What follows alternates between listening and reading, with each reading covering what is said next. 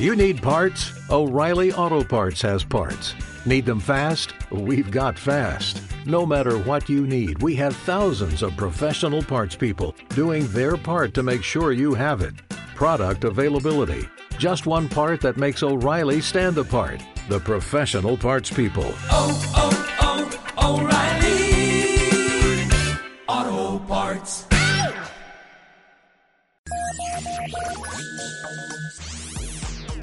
Sintonizas Rack Mallorca. Mayor Mallorca.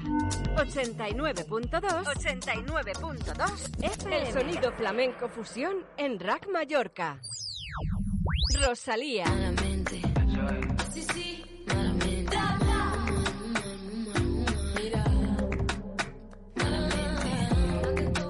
Rack Mallorca. De Marco Flamenco.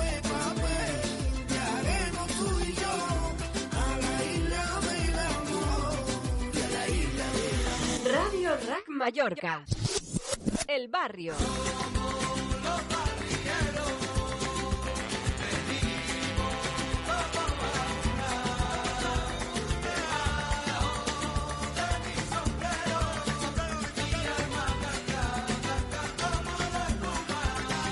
Rack Mallorca.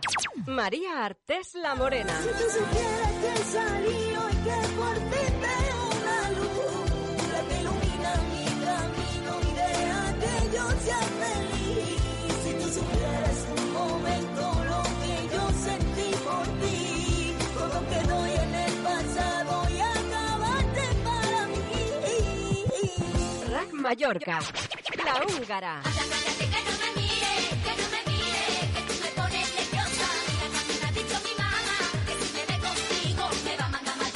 Escuchas Rack Mallorca 89.2 Las novedades de tus artistas favoritos primero suenan aquí en Rack Mallorca.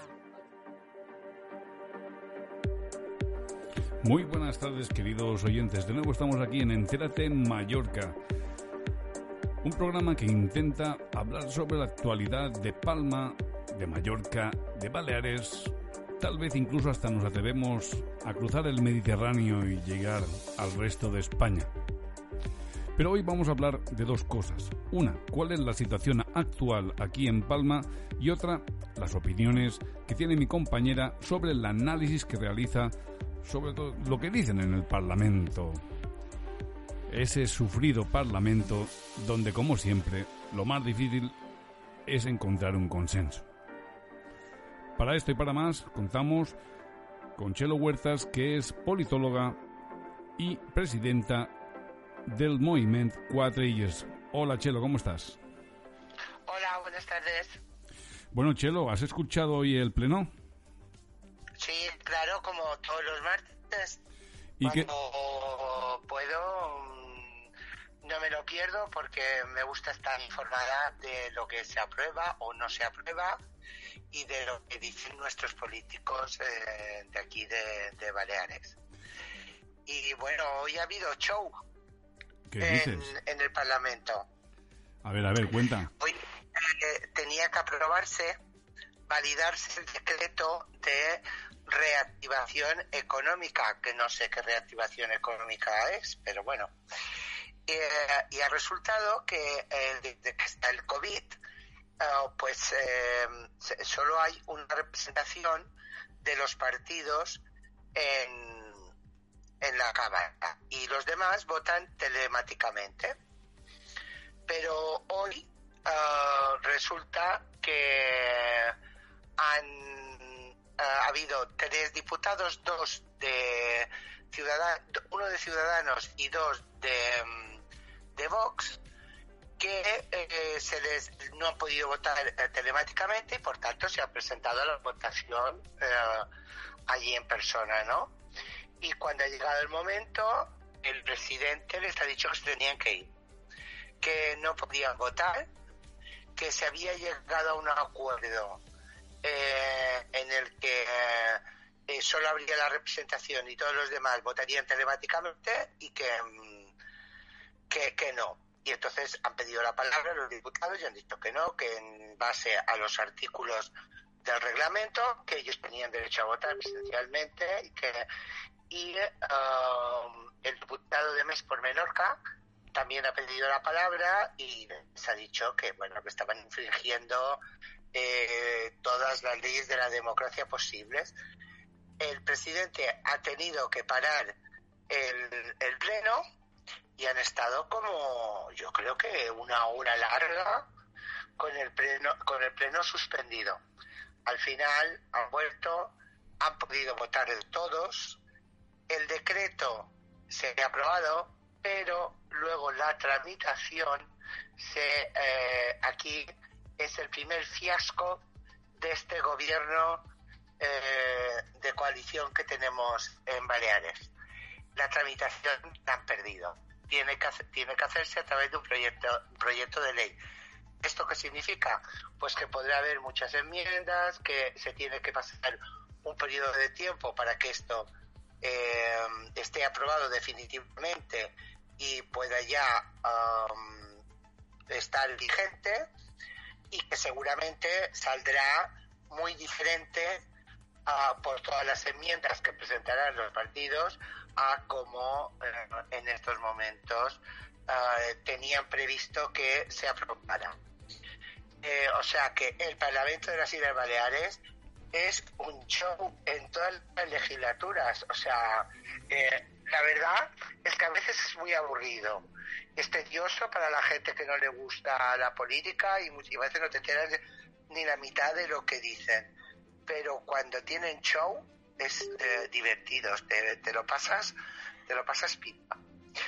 Y, eh, y nada, y así ha ido las preguntas eh, de los partidos han ido eh, en relación em, a, la economía, a la situación en la que estamos, al poco consenso que hay, a que se hace todo con soberbia, que no se les tiene en cuenta. Bueno, esto es lo de es lo de lo de siempre. Y bueno, parece que nuestra presidenta pues vive en un mundo oh, que no es el real, porque eh, ha dicho que, que, habían hecho todo maravillosamente bien, que todo funcionaba y, y bueno, no sé, se nota que no pisa la calle, que no ve la gente que está necesitada de comer, que eh, las medidas que eh, sí han tomado algunas, que de momento, que yo sepa, no han tomado ninguna, pero las medidas eh, tienen que ir encaminadas en otro sentido y a salvar a las personas y, eh, y no pueden esperar. Y, eh, y ya te digo, esto es todo lo que ha pasado. Luego ha habido una pregunta sobre el centro de salud, que es un centro de salud que está con ratas, eh, no hay protección de datos, mm, bueno, es un olores, humedades, un verdadero, verdadero eh, desastre. Y ahora, además, ha habido una inundación en la zona de, de pediatría. No si recuerdas que hace ya meses que hicimos un programa eh, dedicado al centro de, de salud De Canredo. y eh, bueno, pues están en el mismo punto que estaban, Eh, buscando un solar. En aquel programa que hicimos eh, ya hace uh, bastantes meses, eh, ya eh, le dijimos que había habido unas conversaciones hace ya un par de años, el año pasado o el otro, de que el centro de salud eh, estaría en lo que era antes en los cines Metropolitan pero parece ser que no se entiende económicamente el Ayuntamiento de Palma y el Gobierno Balear y mientras tanto tenemos un centro de salud que si fuese una empresa eh, eh, privada estaría totalmente clausurado. Y seguramente con más de alguna sanción y sanciones fuertes pero el, el día de sanidad y aquí no pasa nada. Aquí mm, a vivir, vamos, que a vivir. Y todo, mm, cómo eh, va el comedor. Bueno, el comedor ya estamos con casi 6.000 personas inscritas. Estamos aumentando entre 30 y 100 familias más diariamente. Hay muchísimas personas que no han cobrado ayudas, que no han cobrado ERTES. Hay personas que, a pesar de haberlas cobrado, cuando analizamos los gastos que tienen una familia de 5, 6, hasta 9 miembros, evidentemente, si están pagando si están pagando hipotecas, si están pagando alquiler y además eh, tienen niños pequeños, la verdad es que la ayuda que tienen no es suficiente. Eh, creo que ya tenemos a Ana Aguilo con nosotros. Ana, ¿estás con nosotros? Sí, sí, al fin. Hola, ¿cómo estamos? ¿Qué tal? Hola, Ana. Estamos Hola, ahora sí que ya. Estamos hablando de que Ana eh, Aguiló es la presidenta de SUMAM, un partido local que optó en las últimas elecciones a la alcaldía de Palma y seguirá optando por ello. Porque si hay algo que caracteriza a esta mujer es el amor que siente por su tierra, por su ciudad. Ana, últimamente Gracias, Tony. Últimamente ha habido ha habido manifestaciones, últimamente se han observado bastantes dejadeces en Palma y seguramente que tú nos darás buena cuenta de ello. ¿Cómo está Palma? Pues Palma está completamente abandonada. Yo creo que ahora la, la prioridad de Palma tendría que ser las personas que lo están pasando mal. Palma no es tan grande, Tony, y lo que no hay derecho es que vosotros como asociación estéis recibiendo a tantas personas, mientras que la administración local, el propio ayuntamiento, no está haciendo nada, se está perdiendo en burocracia. Ahora no es momento de asfaltar las avenidas, no es momento de pintar las farolas, ya lo haremos, no pasa nada, pero ahora es momento de atender a esas familias que, como ha dicho Chelo, no están cobrando nada, lo están pasando fatal, que no tienen ni para comer, que los atendéis vosotros en la asociación de Sotordó.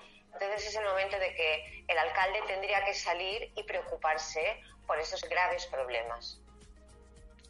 Yo creo que, eh, Tony, deberías coger a todos tus usuarios y llevártelos un día al pleno del ayuntamiento y otro día al pleno del parlamento, para ver si así eh, se dan cuenta y se enteran eh, de cuál es la realidad y que no están tomando ningún tipo uh, de medida efectiva eh, que solucione todo esto.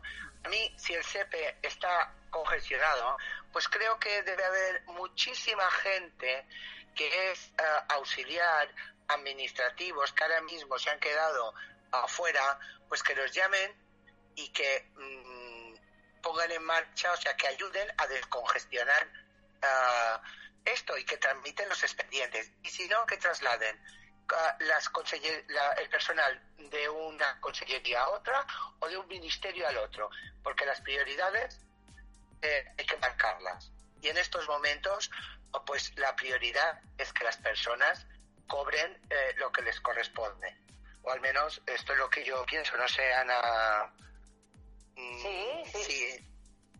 Completamente de acuerdo. Es decir, después de estos dos meses de inactividad, pues la gente, hay personas que no le ha entrado ningún sueldo hace muchos meses, sobre todo las personas que trabajan en turismo. Porque construcción ahora se ha vuelto a lanzar, más o menos. Las personas que trabajan en turismo, si a lo mejor es una familia de dos, eh, la pareja trabaja las dos en turismo, no le está entrando nada en este momento. Con lo cual, una vez más, repito, eh, no dar ayudas así al tuntún, sino estudiar bien cada caso, que para eso, como tú dices, Chelo, hay personal, tendría que haber personal, incluso que se ponga a trabajar el mismo ILA, ahí en medio, no pasa nada, no pasa nada si mueve unos papeles, no pasa nada y persona por persona. La manifestación que tú, de la cual has hablado, ojalá pudiéramos ir al, al pleno del ayuntamiento, que ahora me parece que hasta ahora los han hecho virtuales, no sé si ahora el próximo ya será no virtual, pero es igual, cualquier día se puede ir al ayuntamiento y hacer que ILA salga y que ILA sea consciente, porque parece mentira que si no salimos en la calle parece que no pasa nada, que todo va bien en este mundo y no todo va bien. Eh, sí, yo um, hoy me, me he visto el pleno del Parlamento. No sé si me has oído, pero que ha habido show. Ha Ah, habido, Ah, pues sí, sí, ha sido, ha habido show hoy. Oye, oye, eh, como tenían que aprobar el decreto de reactivación económica y sabían que lo perdían, eh, ha resultado que dos, dos eh, diputados de Vox y uno de Ciudadanos no habían votado telemáticamente y, y se han presentado para votar eh, presencialmente. Y el presidente les ha dicho que se fueran, que no, que no podían estar allí. Y entonces ha intervenido Mes por Menorca, que también Ujú. está en contra de- del decreto, y le, y le ha dicho al presidente que bueno, que, que- que estaba haciendo, que estaba saltándose todas las normas de la democracia. Nada, que se ha suspendido una hora. Y al final el decreto se ha validado, pero a la hora de tramitarse, aquí es donde han perdido. Porque se tiene que tramitar como proyecto de ley. Claro. O sea que el Es que- primer revés de este a este gobierno de coalición ya ha llegado. Ya ha llegado. Se El pelean primero, entre o ellos. sea, a partir de ahora ah, cualquier cosa ah, puede pasar. Pero yo quería hablarte eh, de Pere Garau. ¿Qué te parece lo que ha pasado otra vez en Pere Garau y la situación del centro de salud? ¿no? ¿eh? Sí, sí, la Eh, no sé, eh, si has enterado que ha habido inundaciones en la zona Sí. de pediatría. sí. Bueno, pues Ya hace tiempo. Mira, ya hace tiempo que ah, el centro de salud del Pedro Garau, el mismo José Ila, ah, no está, no está, no estos últimos comicios, sino los anteriores, ya prometió que compraría lo que era antes el cine Augusta, Augusta, Metropolitan, Metropolitan. El Metropolitan, eso. Ya ah, dijo que compraría, que además me parece que no era muy caro, la verdad, que compraría el centro Metropolitan, allí trasladaría el centro de salud y aparte pues haría un centro social de día, etcétera. Llevamos cuatro, cinco años con esta promesa incumplida y cinco años que cada vez más el centro de salud de, de Songoleu está cayendo. Y, y, y parece que a ellos les da igual. Es que lo que, lo que es increíble, cuando miro los plenos del Parlamento, yo ahora últimamente ya no puedo mirar ni plenos de Parlamento, ni plenos de Congreso, ni plenos, porque parece que viven en una realidad paralela, parece que están hablando del sexo de los ángeles, parece que no pisan la calle. Eh, a ellos no les preocupa, yo no sé, es que, es que viven en otro mundo, eh, me he dado cuenta, no viven. Entonces, lo que, lo que hablan dentro del Pleno del Parlamento, tanto unos como otros, eh, yo no me refiero a un partido político determinado, sino tanto unos como otros, lo que hablan es que no es resolutivo. A la hora de ponerlo en marcha en la, en la calle, eh, pues se pierden por los papeleos. Lo hemos visto con los ERTES, que la gente no ha cobrado los ERTES. Lo hemos visto ahora con la, con la ayuda, con, en, te- en teoría, con la ayuda propia de las comunidades autónomas. Se necesita inmediatez. Entonces ya está bien de hacer tonterías y paripés y circos y vamos a trabajar de verdad. Eso es la, la sensación que a mí me da en estos momentos. Hoy una ex compañera tuya y expresidenta del Parlamento eh, ha hecho la pregunta sobre Pere Garau a la consellera de Sanidad. La Sí. respuesta es que están buscando solar. Ah, está bien. Está Que bien. O sea, llevan cinco años Sí, sí. buscando un solar, Buscando solar, buscando claro. un, un solar para poder hacer el, el centro de, de salud de Pere Garau. Pero como yo he dicho antes, ah, antes de que te incorporaras, eh, ¿tú crees que si esto fuera un centro sanitario privado, le, permiti- le per- permitirían estar en estas condiciones o ya lo habrían cerrado y sancionado? Claro, claro, lo habrían cerrado y sancionado, evidentemente, evidentemente. Estamos ante un gobierno que solamente está haciendo política para ganar votos. Es decir, ellos están viendo que están perdiendo votos y lo único que hacen es intentar ganar votos. Entonces van a, las, a, a la- a los sitios o a, la- a las bolsas de voto que ellos tienen seguros. Las otras bolsas de voto las dejan, las dejan de lado, les da igual, les da igual perder esas bolsas de voto. Van a buscar otras bolsas de voto. Y, y estamos Ya, en eso. pero es que esto lo pagamos todos, ¿eh? Porque es que Sí. no es gratis la sanidad, que es que la No. gente cree que los servicios públicos son gratis y los servicios públicos no son gratis. No, los no. pagamos todos. Claro, y ese dinero que nosotros, claro, Podemos exigir. podemos exigir, pero me acuerdo, bueno, desde Sumam ya hicimos un vídeo y claro, eh, lo que ha visto ILA es que independientemente de haber arreglado el centro de salud o no haber arreglado el centro de salud, el PSOE ha ganado o ganó en, las- en la, en la- en la barriada de Songoleu. Con lo cual, ya le da igual. Ellos cuentan los votos. Son, ah, son muy prácticos para lo suyo, ¿eh? Cuentan los votos. Tantas personas han votado independientemente del centro de salud, pues entonces no hace falta el centro de salud. Y les da igual. Les da igual que caiga. Igual. Hasta que no se mate una persona, hasta que no haya una desgracia, no actuarán. Y así son ellos, igual que, por ejemplo, eh, el, el mal llamado Corea, que es el Canradó. También había una promesa, hace seis años, había una promesa de reconstrucción, que el PP tampoco no la hizo, muy mal hecho, ah, y había una promesa de reconstrucción, incluso con unos planos, unas maquetas, que esto sí que se les da muy bien. Pero claro, ¿qué ha pasado? Se ha dado cuenta que durante cuatro años no ha hecho nada y ha vuelto a ganar en Canradó. Por lo tanto, pues no me interesa, no hago nada, hago lo mínimo y gano y ya está. Y así van ellos. O sea que al final eh, llegan a la misma conclusión que yo, que el problema no está en los políticos, sino en los ciudadanos. Pues sí, el, el problema está en los ciudadanos. Pero claro, tú hablas con los ciudadanos, yo por ejemplo he hablado con ciudadanos de Canradó y ciudadanos de Songoleu, ah, y ellos te dicen, claro, es que mi abuelo siempre votaba al PSOE y yo sigo votando al PSOE. No, pero, pero, a ver, ¿te ha arreglado el barrio? ¿Te ha, ha cumplido la promesa? No, pero bueno, ellos siempre, mm, más vale lo malo conocido que lo bueno por conocer. Bueno, que que- quiero, quiero deciros una cosa, y es que la psicobiología eh, lo explica. Mirad, un- eh, para el partido político se activa la misma zona que para la religión en el cerebro, que también es la misma zona que, que se activa cuando eres adicto a la cocaína. Es decir, es mucho más fácil que cambies de pareja que de partido político. Madre mía. madre mía. Es Sí, que, tiene- es tiene- que es de alguna manera, ah, pero esto es fundamental la educación, porque si tú, oh, si no la gente eh, en, en la enseñanza no la enseñas, a valga la redundancia, a pensar, a, a ser crítico, eh, luego nos pasa todo esto. Sí, pero en educación, como sabéis, es el reducto de MES de los independentistas. Entonces, allí, si no eres de, allí incluso te puedo decir que hay policías políticos, policías políticos que te hacen moving si no eres de los suyos. Y así estamos en educación. Y en educación, como um, eh, todo es relativo, es decir, enseñar de una manera, enseñar de otra es relativo, pues allí es donde los adoctrinan. Sí, mira, en este momento de confinamiento, un hijo mío que va a un colegio concertado, no te estoy hablando ya de los públicos, estoy hablando de concertado, la profesora de catalán les daba la clase online con la bandera independentista detrás. O sea, estamos llegando a, sí, sí, sí, sí, estamos llegando a esos extremos. Y claro, en educación, pues tú sigues el currículum muy bien, pero el currículum lo puedes seguir adoctrinando a los alumnos y eso es lo que se hace hoy en día en las aulas. Yo hace mucho tiempo que lo estoy diciendo, porque hace más de 20 años que estoy en la escuela pública y la conozco muy, muy, muy bien. Entonces, bueno, o estás con ellos o estás contra ellos. Y si estás contra ellos, el moving es impresionante. Te hacen la vida imposible para que no puedas dar clase.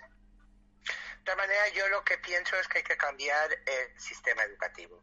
O sea, creo que hay asignaturas que no se dan, que son muy importantes para enfrentarte a la vida, Sí. y hay otras que hoy en día con las eh, tecnologías eh, inmediatamente las puedes, puedes saber las respuestas. Con lo cual eh, entiendo que eh, habría que hacer un planteamiento y eh, ver eh, exactamente cómo debemos educar, porque yo creo que se ha perdido, eh, pues eso, la, la, la más crítica eh, cuando yo recuerdo eh, antes eh, realmente los rebeldes, la gente que exigía, la gente que se movía, eran los jóvenes. Claro, claro, pero ahora no, ahora están ahora, ahora los jóvenes es que Ujú. no, no, sea, primero que te dice que no les interesa Sí. y que se ponen eh, con el móvil o con la tablet o con lo que sea y, y- y ya está. Pero, y no tienen ningún, ningún tipo de interés por mejorar su vida ah, y Sí. por exigir sus derechos. Y esto es porque eh, se enseña de una manera ah, memorística, que es lo mismo que pasa con las oposiciones a, a- a de administración. Que hay gente que es muy buena memorizando y te hace un examen fenomenal, pero luego llega la hora de poner a trabajar y no sabe hacer la O con un vaso. Claro.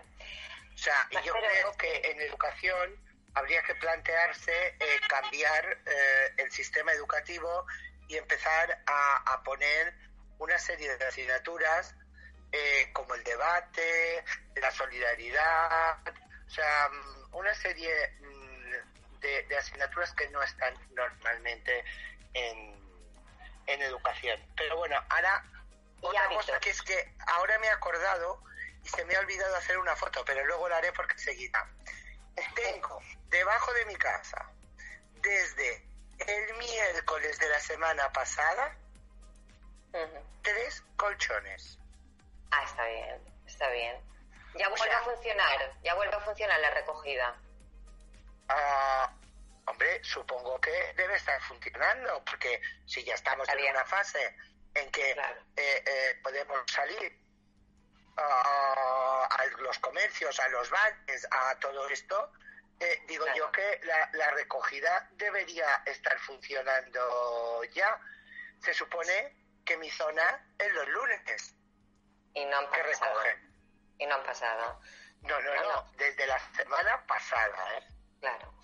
Mira, esto es ah, lo, a, que, a lo que los políticos están acostumbrados, es a lo que también hemos acostumbrado a los alumnos en clase, que un cuatro y medio rascado ya basta, ya basta para probar. Entonces ellos lo, que, lo han aprendido muy bien y además en los últimos comicios se han dado cuenta. Es decir, si yo no hago nada, ah, tengo los mismos votos que si hago algo. Es que si hago algo todavía es peor porque la gente se me tira.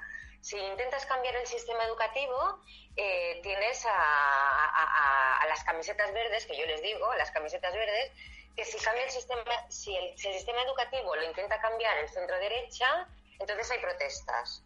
Si lo intenta cambiar el centro izquierda, pues no, parece que no, pero claro, como ellos van con el piloto automático de la LOCSE, entonces decimos que el sistema educativo ha cambiado. No, desde la LOCSE no ha cambiado. Tenemos un sistema educativo basado en las ideas del socialismo y en las ideas del comunismo y en las ideas de que cuanto más, o sea, cuanto menos sepas, mucho más manejable eres. Eh, yo me acuerdo cuando estaba dando clases, eh, yo tenía 23, 24 años, y estaba dando clases en lo que era antes sexto, séptimo y octavo. Daba clases de lengua castellana y de matemáticas. Pues cuando entró en la LOCSE, automáticamente bajaron los contenidos. Automáticamente. Lo que nosotros damos en octavo se empezó a dar, pues a lo mejor en cuarto de eso, lo que sería segundo de BUP en aquel momento. Entonces, bueno, claro, eh, eh, los alumnos, pues eso, no tienen hábitos de estudio. Eh, no digo que pase en todos los sitios, eh, no digo que pase en todos los sitios porque hay profesionales que se lo están currando mucho, que se lo han currado mucho ahora con las clases online, eso no lo quiero decir, pero siempre está este reducto político. Educación la han cogido como un arma política y no la van a soltar. Y todas las leyes están tan bien encajadas entre el STEI, entre los, los consejeros que han sido de MES, del PSOE, y entre cuatro o cinco lo, la- lo tienen cogido y educación no hay por dónde entrar, no hay por dónde entrar. Y te la van cambiando, te van poniendo títulos bonitos, pero al fin y al cabo lo que es la dedicación, lo que es el esfuerzo, lo que es el hábito de trabajo, está to- totalmente olvidado. Pues yo hay cosas que creo que se deberían ser, eh, hacerse a través de un pacto de Estado. Y una de ellas es educación. No podemos estar cambiando la ley educativa cada cuatro años o cada ocho. Eh, no, yo creo que en esto deberíamos tener unas miras mm, más elevadas y ser capaces de sentarnos eh, todos, unos y otros, y eh, llegar a, un consenso y hacer una buena ley, porque eh, eh, lo que está claro es que el fracaso escolar es enorme. Sí. O sea, Bueno, pero, un- claro, pero una buena ley. Mira, yo eh, cuando estaba en el Parlamento de Diputada, impulsé, como era portavoz de educación, impulsé eh, la- el pacto por la educación a través de la Comisión de Educación. Y bueno, ah, venían personajes importantes, incluso tratamos un tema de la educación online, porque la verdad es que si nos acostumbramos a la educación online no está tan mal, ¿eh? No, no, si, hay- si tienen ayuda los padres para poder conciliar la vida laboral y familiar, la educación online, yo soy muy pro educación online. y, y no se presentaba, no se presentaba, es decir, como lo organizaba el PP, pues no se presentaba Rita, Rita, la, la del PSOE, tampoco no se presentaba Tonia Lorda de MES, y no venían a escuchar a los, es decir, lo- lo- las personas que venían eran personas expertas en educación. Vino el presidente del Consejo Escolar, vino el presidente del Círculo de Economía, porque también está muy interrelacionada con la economía. Entonces, bueno, había un- una serie de puntos de los que teníamos que tratar y de ahí sacar un pacto educativo y no se presentaban, simplemente. Bueno, eh, es que es muy difícil, es muy difícil porque, vuelvo a repetir, educación es política y la política educativa en estos momentos está en manos de la izquierda. Pues yo ya te digo, sigo pensando que hay que hacer un pacto en ese sentido, que estoy de acuerdo en que cuanto ah, menos sabes, más manipulable eres, igual que pasa lo mismo la gente que tiene pocos recursos. Son también eh, estómagos agradecidos. Y con cualquier cosa, ah, qué bien, qué bien, qué bien, y, ya tenemos ahí eh, la bolsa de, de, de votos ah, para, para las próximas. Y hablando de esto, te quería preguntar qué te parece de la renta eh, mínima, o sea, el, eh, este, la renta mínima vital o algo así se llama. Claro. Ah, yo sé que tú y yo en eso no estamos de acuerdo, pero eh, yo no creo en la renta mínima. Yo creo en ayudar a las personas que lo necesitan. No es básica esta, ¿eh? No, es esta es la vital. renta básica universal. Esta es vital. Esta, Ah, es esta es un ingreso mínimo vital lo, en lo que da el Estado, ¿eh? Pues ah, Yo- buscan, buscan votos, Chelo. Están desesperados y buscan votos. Buscan votos. Pero tú crees estómagos. que 462 euros Ujú. es eh, de verdad es un mínimo vital. No, para nada, no sirve para nada, no sirve para nada, pero a personas que no cobran nada ni quieren trabajar, porque también después encontramos este tipo de personas. Esto es, esto es como el PER en Andalucía. Mira cuántos años tuvimos el PER Pero ahora en estamos Andalucía. en un momento, hemos de reconocer, Aina, que estamos en un momento um, trágico. Muy trágico, muy trágico, pero estoy es- ya caso por caso. Estoy ya es, caso por caso. es que no se puede, Aina, no se puede. Si, si mira, Tony, tienen eh, eh, 6.000 usuarios solo en Tardor. El otro día yo, por, por cuestiones personales, estuve en la Cruz Roja y en los 20 Ujú. minutos que estuve esperando, entraron más de 10 personas a pedir ayudas. Personas normales, ¿eh? os lo prometo, o sea, personas Sí, sí, sí, claro. eh, completamente, eh, o sea, arregladas, em, súper normales, ¿eh? que esto, esto nos puede pasar a cualquiera en cualquier momento de la vida. Esto sí que lo tenemos, además que lo tenemos que interiorizar. Pero bueno, hay muchos voluntarios, hay mucha gente voluntaria. Entonces, yo vuelvo a repetir, hay que estudiar los expedientes rápido, de una manera rápida. Que estás 12 horas al día estudiando expedientes, pues 12 horas al día estudiando expedientes y viendo persona por persona. Palma no es tan grande. Los ayuntamientos de, de la, de la par forana conocen muy bien a sus habitantes. El alcalde del ayuntamiento y los regidores se conocen muy bien, incluso en ciudades como Inca y como Manacor, se conoce muy bien.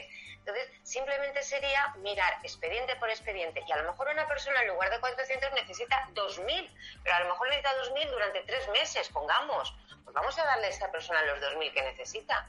A lo mejor otro ha venido aquí solamente para cobrar la renta vital.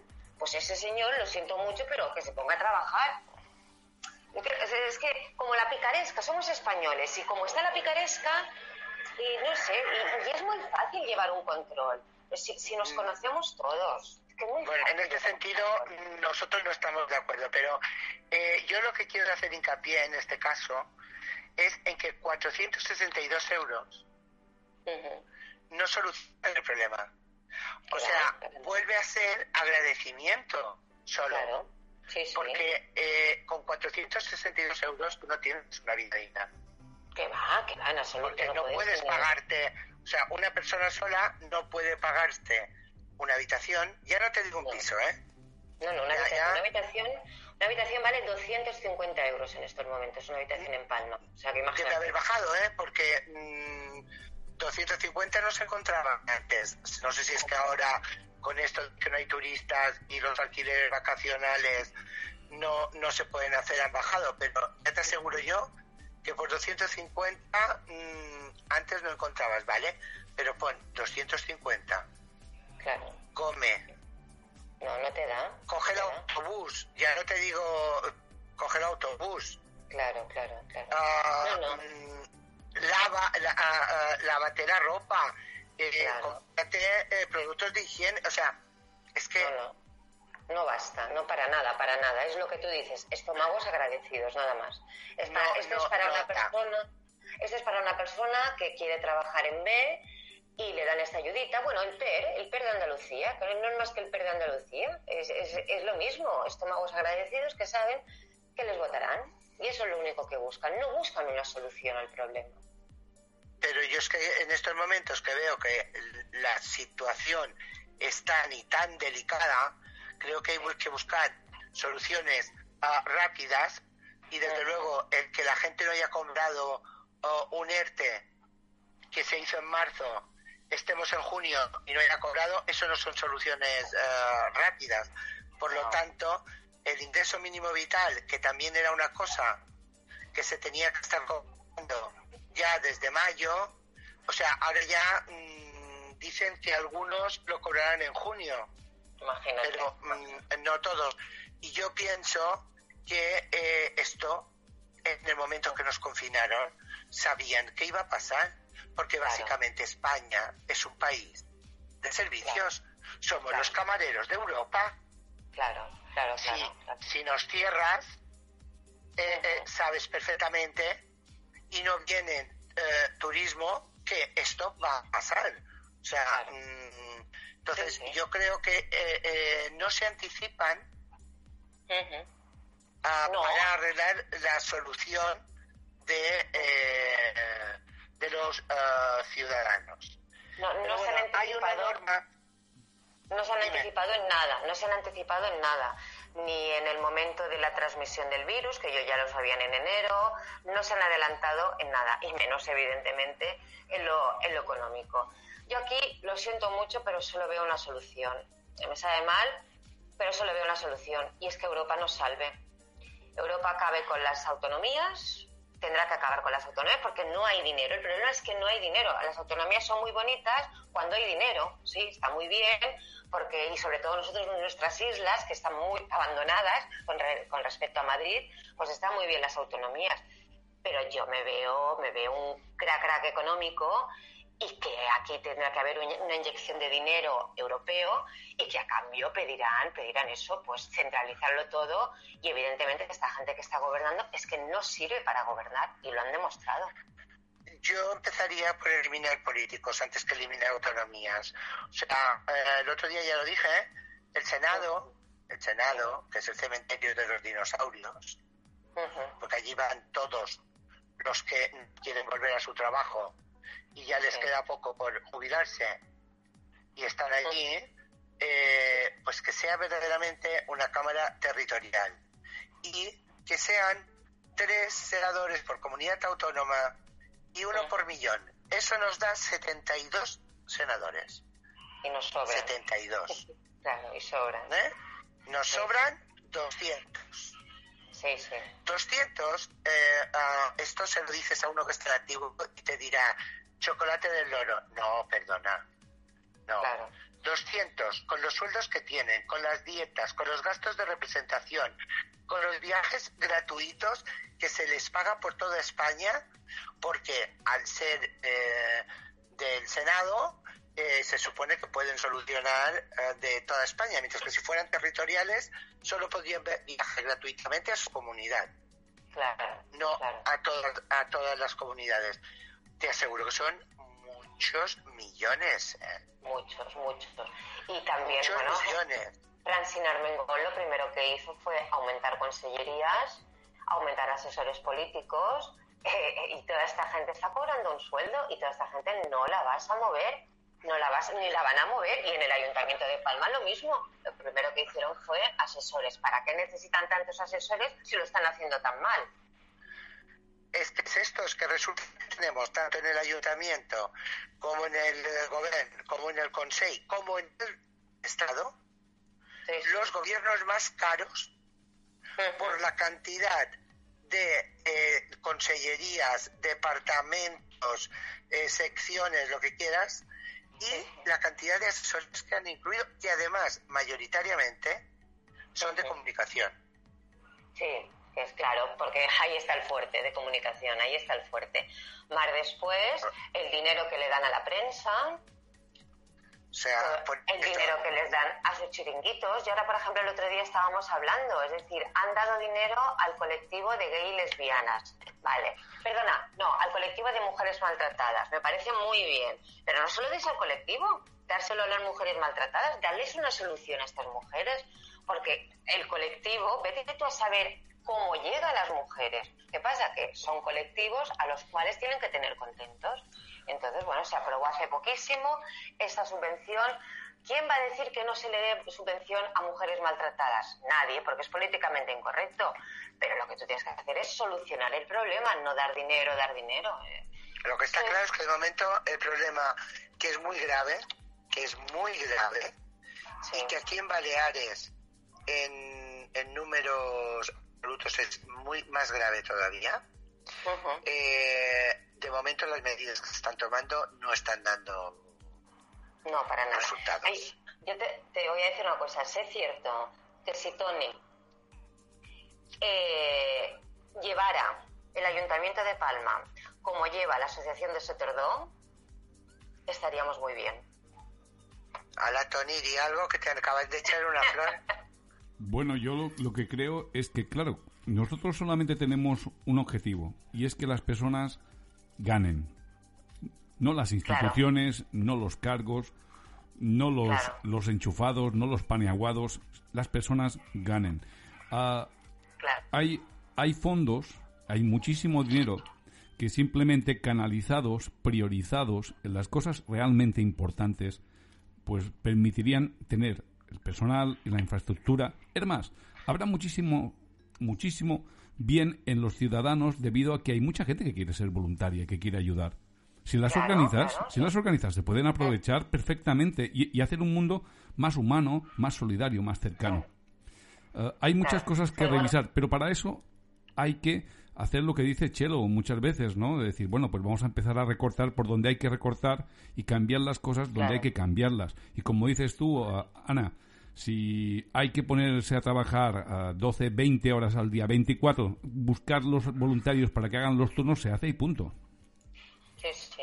Y en estos momentos es cierto que la gente que está tan sensibilizada con la pandemia habría mucho voluntario. Mucha gente jubilada que, claro, a los 60, 65, a los, los maestros a los 60 nos jubilamos, a los 65 el resto de las personas son personas jóvenes, muy válidas y que, que tienen la, digamos, la, la cultura de la vida, ¿no? De haber trabajado y tal. Entonces, yo sé cierto que todas estas personas estarían trabajando. Bueno, de hecho, el otro día estuve hablando con Bonegent, la Asociación de Vecinos de Bonegent, y tampoco, y ellos tampoco han parado de trabajar y de, y de voluntariamente dar comidas y dar servicios, etcétera. La Asociación de Vecinos de Rafael Bey está igual, dando servicios, haciendo comidas y tal.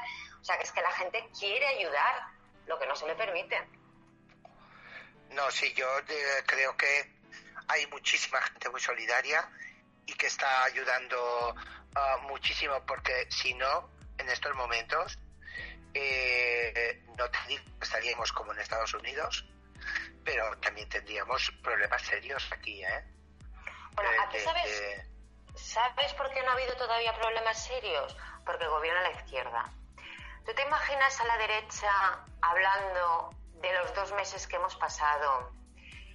Eh, Hubieran salido toda la izquierda a la calle, hubiera quemado contenedores, hubiera hecho desastres. Entonces esto se hará, supongo, ojalá me equivoque, se hará después cuando la gente ya esté tan y tan ahogada como se hizo con, no sé si os acordáis de Zapatero. Zapatero salió todo el mundo a la calle cuando empezó a recortar los sueldos de los funcionarios, cuando no había dinero para pagar, nada, pero nada. Y entonces eh, le hicieron la manifestación a, a ZP, que fue cuando, cuando ganó Mariano Rajoy las elecciones. Y yo creo que es tiempo, es, es dar el tiempo a ver qué pasa, a ver qué pasa. Pero vamos, estoy segura que estos dos meses de confinamiento que han pasado pacíficamente Si hubiera gobernado la derecha, bueno, que si fachas, que si utilizáis a la Guardia Civil, que si tal y que si igual. Pero claro, lo, hace la izquierda y, y queda bien. Y ya está, y todos contentos. Ah, eh, en esto no estoy nada de acuerdo contigo, Aina, ¿eh? porque eh, en España no tenemos izquierdas de momento, ¿eh? Gobernando no hay izquierdas. O sea que eh, no puedo estar nada de acuerdo contigo, porque si esto es la izquierda, que venga Dios y lo vea, ¿eh? Bueno, pues los que, los que se hacen pasar por los, pro, los Ah, eso ya es progres, otra cosa. digo. Los pinta Eso progres, ya- les digo yo. Eso es otra cosa, pero desde luego mm, izquierdas pocas. Y hablando de pagar, tenemos a Baltasar Pomar que nos dice, si no hay para pagar, ¿cómo va? ¿Van a pagar rentas mínimas? Claro, claro. Bueno, pues sí, porque eh, parece ser que los ERTE no se pagan por liquidez, no porque esté colapsado nada. Es Es que no hay porque no hay dinero para nada. Pero es que no hay dinero para nada. Mira, si te vas a la seguridad, yo por desgracia el mes de mayo he estado bastante en Son Llàtzer y en San Juan de Dios, gracias a Dios todo muy bien. El, el personal es encantador, la verdad, Sí. pero veías, veías las carencias, es decir, ni, ni geles para las personas. En teoría tú no podías ir a visitar si no tenía la persona muy grave, pero ni siquiera había geles, ni mascarillas en urgencia. Las- los sanitarios han tenido que poner bolsas de basura para poder entrar en zonas de COVID. Qué ¿Sabes mala eres? Ana, ¿eh? Eres muy mala, ¿eh? Porque La consellera, la consellera Me va a reñir. dijo que habían tenido todas las medidas de protección, que aquí nunca había faltado ninguna medida de protección. No, claro, claro. Los, respirador, los respiradores, los respiradores que, que son tan importantes, como no teníamos, los hemos tenido que comprar, pongamos que valen X o que valían X, y los hemos tenido que comprar a X por 2. O sea, en esta situación, evidentemente, y espera otra cosa, ahora verás tú las listas de espera, porque antes del COVID ya se habían alargado las listas de espera. Ahora verás tú, y la gente que se ha muerto, y la gente que se ha muerto no por el COVID, sino por la lista de espera. Ah, ahí voy yo. Claro. O sea, ah, ¿qué va a pasar ahora eh, con las listas de espera? Yo, yo tengo un caso cercano que está desde el mes de enero esperando eh, una resonancia. Eh, vino lo del COVID, todo el rollo. Bueno, ya le han dicho que hay 335 días de espera. ¿Ves? Claro, no, no, claro, claro, claro. O, o sea, Acordaros, claro, acordaros que el Partido Popular, y aquí sí que le voy a tirar una florecita al Partido Popular, aunque yo tenga mis reticencias, eh, trabajó mucho y dejó listas de espera en muy poca gente. Yo me acuerdo que, que, que, vamos, que casi te lo hacían al momento. Y ahora, pues poco a poco, hemos ido recuperando las listas de espera que se han agravado con el COVID. Con lo cual se nos está muriendo gente, que llaman a la gente para hacerle la prueba y ya se ha muerto. Estamos hablando de cosas muy serias, porque parece que la muerte es cosa trivial hasta que te, hasta que te toca de cerca, ¿eh? Sí, sí, sí, claro. Cuando la tiene, cuando te toca de cerca, es cuando realmente eh, te das cuenta de todo en general, ¿no? De, de, Claro. de lo grave Sí. que es todo. Eh, a mí lo que me preocupa de esto que estamos hablando ahora es que ahora hay mucha, que en esto supongo que a ti te irá bien, hay mucha prisa en abrir, en abrir para que vengan turistas. Y a mí me preocupa porque si hay estas listas de espera ah, para mm, enfermedades comunes que no tienen nada que ver con eh, realmente estamos preparados para que aquí haya un rebrote No. eh, y que vengan turistas a los que no se va a hacer pruebas, que lo único que se hace es darte un documento en donde te preguntan si has tenido síntomas, si, has- si toses, si tienes fiebre, eh, o sea, que en definitiva yo puedo mentir lo que me dé la gana. Claro. Es que nosotros cuando viene, cuando vienen los turistas duplicamos, duplicamos población. Entonces, como tú dices, no estamos preparados para esa duplicidad. Y te digo una cosa, vienen dos meses de verano, en el cual tendremos que atender turistas, en teoría. Turistas que se pueden caer, turistas que hacen balconing y turistas que a, lo mejor pues no miran demasiado por la salud. Es que si después en septiembre abrimos las clases o los colegios, No creo, Ana, no creo. yo tam- espero que no. Tengo un artículo preparado ahí, una nota de prensa preparada para sacar, porque Por lo claro, que oí al conseller el martes pasado, que hizo Sí. comparecencia en el Pleno, ya te digo yo que están esperando a que se solucione el tema, que no haya coronavirus, porque no están haciendo nada para No, ah, estar preparados en septiembre para abrir. Para solo, solo lo único que tendréis son mascarillas y guantes. Esto sí que dijo que se habían comprado no sé cuántos miles. Pero de todo lo demás, nada de nada. Pero si abren los colegios y hay un niño, solo un niño, que se muera por el COVID y que puede pasar, porque puede pasar, como ellos se empujan el tiempo del patio y se tocan y se caen y se rompen huesos, entonces los tendrás que llevar a la clínica. En la clínica, una vez que estén allí, eh, no sabes si tendrán que ingresarlos, que hacerles TAC, porque a veces se pegan un golpe en la cabeza. Entonces, eh, si pasa algo, o un niño con una, con una intolerancia alimentaria, que pasó en la Salle, que se murió. Es decir, si abren las aulas y se muere algún niño, se van directos a la cárcel, ¿eh? Porque es Pues ya te homicidio digo voluntario. yo que en este caso eh, no es por porque son previsores, sino es que porque no están haciendo nada y no saben cómo hacerlo, eh, no se van a empezar por lo menos. Eh, esa fue la impresión que dio el conseller eh, Martí Marc el martes pasado en la comparecencia. Y bueno, para terminar, que creo que ya nos queda poco, eh, vamos a hablar de una medida que por lo menos eh, yo sí que considero que, que es positiva eh, en estos momentos, ¿eh? Luego no, Mm. pero en estos momentos eh, considero que sí, y es eh, la, el poder utilizar los aparcamientos para poder ampliar las terrazas de los bares, restaurantes, que en estos momentos solo pueden poner el 40% de, eh, de mesas en el exterior. ¿A ti qué te parece esta medida? Esta- Desde Sumam lo pedimos hace tiempo eh, que lo dejaran. Yo solamente te prometo que cuando me paseo y veo las terrazas, además se las están dejando muy bonitas, me acuerdo de Jarabo.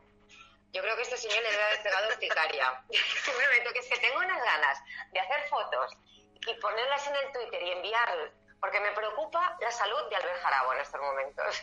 Porque claro, es que es una preciosidad. A mí es que me encantan las terrazas. Entonces, mm, está muy bien ampliarlas, porque así pueden ampliar ah, el foro, puede haber más gente y más separada la distancia. Y, y está preciosa Palma con las terrazas. Entonces yo creo que al pobre hombre o le ha dado un ataque al corazón o le ha dado una urticaria, porque no ha vuelto a salir. No, pero es verdad que eh, la medida esta de que cojan ah, mm, aparcamientos para que puedan poner mesas, para que puedan estar en la distancia, a mí me parece que en esto sí que han, han- han acertado. Sí, Han sí. acertado porque eh, yo considero que todas las personas que se puedan sacar de, de los ERTES, eh, eh, pues mm, es muy importante, es muy importante en este aspecto. Y como nosotros ah, teníamos ganas todos, sea de salir a tomar un café, a poder charlar un rato, ah, pues creo que es una medida que por lo menos eh, está aliviando bastante a, a- a la la Ya estamos que mayoría. los que están en zona turística pues tienen un, un problema. Ah, que, que si no hay turistas pues ah, difícilmente mm, van a poder ir adelante. Pero bueno, yo también eh, creo que es un momento para hacer, para regular eh, todo esto, porque Claro. pienso que hay exceso de, de, de todo en estos momentos en, en Baleares. En los que se suponía que iban a hacer una diversificación del modelo productivo, eh, no han hecho nada. Han seguido con la misma historia y lo único que se les ocurre es hacer lo mismo que, que hizo el PP, o sea, activar la construcción y dejar que se aumenten eh, las superficies de los grandes eh, hoteleros. Mm, Pues la verdad, mm, creo que deberíamos intentar, como se dice en mallorquín, uh, posar xous a un altre panera, també. Ah, Eso sí, pero es- esto es d'anys, no? però vull dir, lleva muchos años hacerlo. Eh, hay mucha, Pero, se puede... Aina, llevan cinco años, ¿eh? No han hecho, es que no han hecho nada, no han hecho nada. Hay una parte de diversificación cultural dentro de Palma muy importante. Tenemos el teatro principal, bueno, ahora en estos momentos justamente no se puede utilizar, pero se ha utilizado y se ha utilizado a su conveniencia. Es decir, en lugar de traer eh, pues, a- a actores o bueno, mm, personas de prestigio y dar prestigio al teatro principal para que pudiera venir un turismo de calidad, un turismo de dentro de Palma, eh, que se mueve por la parte cultural, pues no, nos han puesto cuatro obras de sus cuatro amigos que ni siquiera vamos a verlas nosotros. Es decir, eh, simplemente para eso, para las bolsas de votos, simplemente esto. Es decir, no han hecho nada. La diversificación también en cuanto a compras, el, el art branch que se hace en Palma, que no lo hace el ayuntamiento, sino que lo hace la iniciativa privada. El mundo de la moda aquí en Palma también estaría muy bonito. Y, y no han hecho nada, no han hecho nada más que prohibir, prohibir, prohibir, y, y ahora se han encontrado con que es- hay una buena papeleta encima de la mesa. Tienen que volver atrás todo lo que habían hecho porque habían prohibido, pero no habían avanzado en nada que Eso, pudiera claro. suplir a lo que querían prohibir. Porque si hubieran hecho las dos cosas al mismo tiempo, hubieran ido al mismo ritmo, probablemente ahora no tendrían que volver atrás. Y hablando de volver atrás, voy a leer un mensaje de Baltasar, que está hoy activo. Dice, paradojas de la vida. Hace dos meses la abolición de las terrazas no supondría o no suponía un detrimento para los bares. Ahora se amplía para salvar la economía. Es verdad, y tiene razón, Es- Baltasar. Tiene toda la razón. Sí, sí. Estoy, estoy, estoy eh, totalmente de acuerdo eh, con él, que además yo creo que se podía haber hecho de una de otra manera en aquel momento. Porque Sí. yo creo que sí que debe de las calles bonitas, que debemos cuidar también la estética. Claro. Que a lo mejor lo que no puede ser es que cada uno en una misma calle, supongamos, Blanquerna, que Ujú. cada uno ponga el toldo a su manera, el cerramiento, eh, no. Vayamos No. a poner unas normas de cerramiento, Claro, eh, pero con una estética y que den ganas de que la gente pues pase y esté y se siente, porque claro, eh, lo que les han hecho ahora con una sombrilla, pues ya me dirás tú cuando llegue el invierno. O sea, Claro. Claro.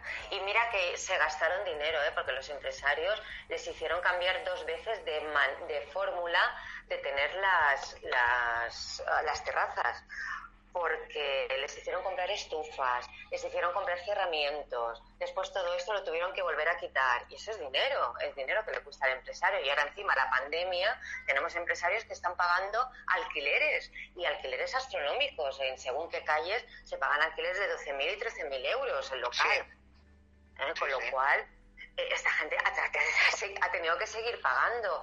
Y, y esto, y el gobierno les ha hecho hacer mucho gasto antes por sus caprichos y ahora pues, pues eso, a ver si les deja un poco tranquilos, nos deja un poco tranquilos a nosotros y vela por los intereses, tanto económicos como sanitarios.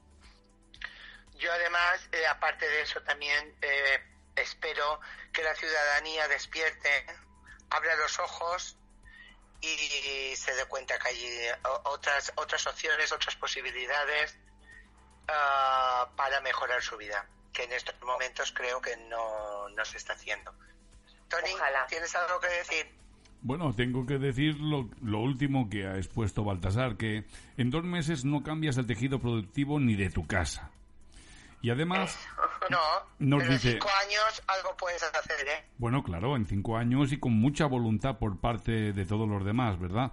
Fijaos en París, dice, todos los vistos tienen el mismo color en toldos. Y es que Francia, al fin y al cabo, aunque tengo que deciros que existen regiones como Córcega o, o como Bretaña, que, que son un poquito caparruch, pero todos, al fin y al cabo, se sienten franceses. Cosa que aquí no está bien visto sentirse español, porque es complicado, ¿eh? Aquí es que todo se complica tanto, queremos ser tan libres y tan expresivos y queremos que todo el mundo tenga derecho a, pero se olvida de los deberes. Los deberes. ¿Dónde están los deberes? Importante, importante. Sí, yo creo que tan importante es una cosa como la otra. Es como que para saber ganar, primero hay que saber perder. Claro. Porque el que no sabe perder, te aseguro que no sabe ganar. Mm, O sea que... Pero bueno, yo esto de que dice Baltasar de los toldos es más o menos lo que yo quería decir. A lo mejor no es del mismo color, pero sí la misma estética, eh, en la misma calle que hubiera solo dos colores, o, o, no sé, hacer de las calles... Algo bonito. Algo las calles bonito. bonitas, Bonito y nos tenemos que despedir. Nos tenemos que despedir. eh, para, para la gente. Ana, muchas No gracias. Ah, Nos tenemos que despedir. El ah. tiempo se ha terminado. Ana, muchas gracias. Ah, vale, perfecto. Vale, pues gracias. Ana, muchas gracias. Gracias a vosotros. Un abrazo muy Chelo, grande. te veo en un momento. Un abrazo, hasta luego. Hasta ahora. Adiós.